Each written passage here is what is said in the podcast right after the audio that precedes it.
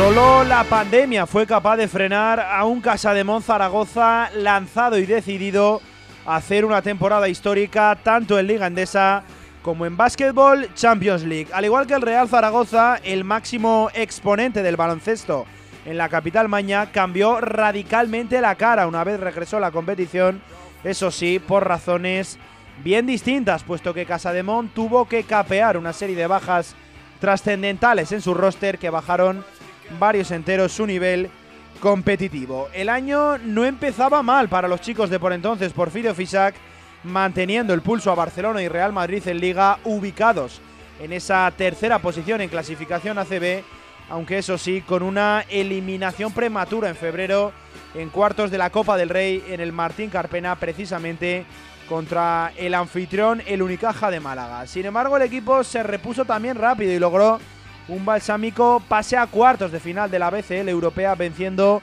cómodamente la serie frente al Lietkabelis lituano por 2 a 0. Y ahí, precisamente en ese momento, en aquella segunda semana de marzo, se paró absolutamente todo.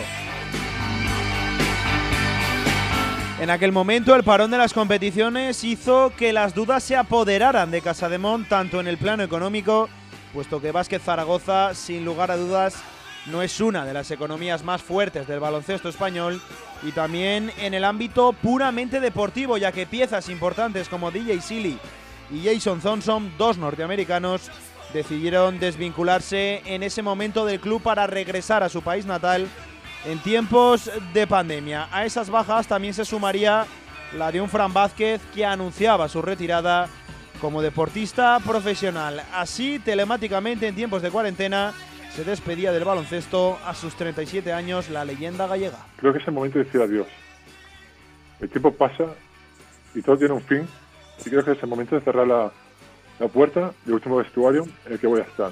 Precisamente Zaragoza, donde conseguí mi primer título en 2005, que fue la Copa del Rey, donde he disputado mis dos últimas temporadas y me han permitido estar en otras ciudades donde aman este deporte.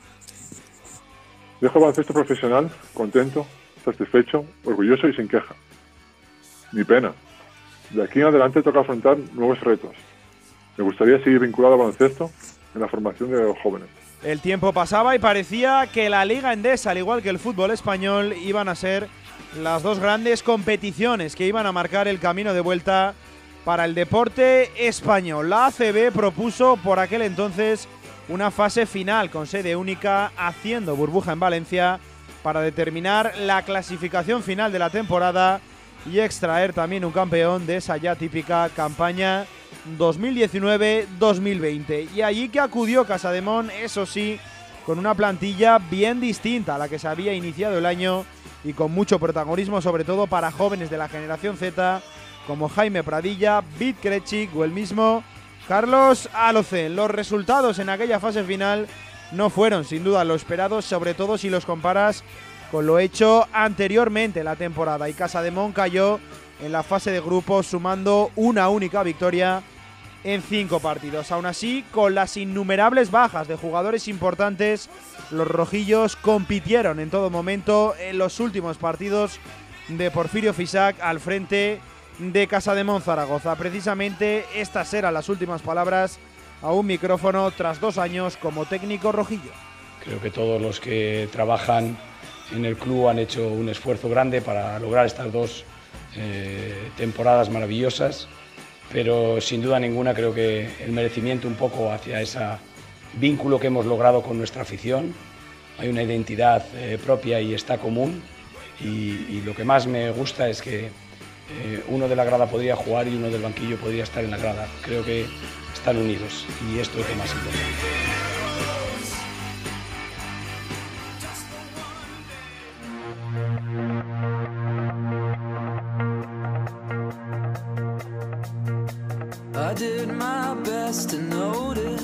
Así acaban dos sin duda exitosas campañas de Casademón con Porfi Fisac al frente y tocaba renovarse, optar por caras nuevas tras la decisión del segoviano de abandonar el club rojillo y poner rumbo a Gran Canaria. Tras el baile de nombres y siempre bajo la alargada sombra de Fisac, el elegido fue Diego Campo.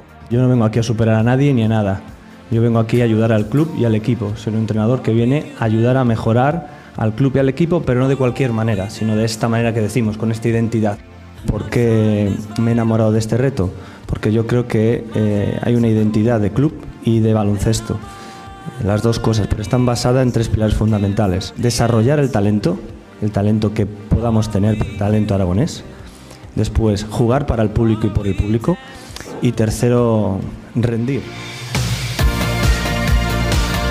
Arrancaba así un proyecto ilusionante a la vez que continuista de Casademón con los únicos movimientos de Carlos Alocén y Nemanja Radovic por las incorporaciones de Rachid Sulaimón y de Sagaba Konate y la temporada ya al comienzo tenía un primer turmalet, esa final a 8 de la Basketball Champions League.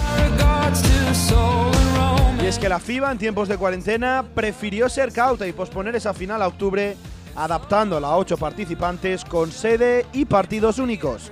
Se disputó en Atenas y Casademón empezó bien, venciendo al rival español Iberostar Tenerife y colándose en la semifinal, una antesala de la gran final en la que caería frente al anfitrión por un contundente resultado y posteriormente tampoco podría con Dillon francés en el partido por el tercer y cuarto puesto, un sabor verdaderamente más agrio que dulce de esa experiencia europea que luego además tendría su peso en Liga Endesa. El equipo, con Ocampo al frente, acusó el mal inicio de temporada, encadenando varias derrotas consecutivas que le hundieron en la tabla y que se acabaron llevando también por delante al propio gallego tras apenas cuatro victorias en 12 encuentros como rojillo. Y cambio radical de guion, de idea y también de protagonista, de Diego Campo al hasta entonces seleccionador argentino Sergio El Oveja Hernández. La CB es, es, la competición, pero el Zaragoza es un equipo histórico de la misma y, eh, y no es que me interese eh, por sobremanera el proyecto actual, digamos. El Zaragoza tiene una, un, una parte que es cultural, basquetbolística, digamos, es, parte de la cultura de la ciudad y y eso es algo que me atrae mucho. Por lo tanto, cuando apareció la, posibilidad, me fijé tanto si el equipo estaba bien o mal. Eh, lo que me fijé es que había un equipo histórico de, España, de la CB, que, que, estaba, pensando en mí como entrenador. Y, eso ya era un motivo suficiente como al menos tenerlo en cuenta.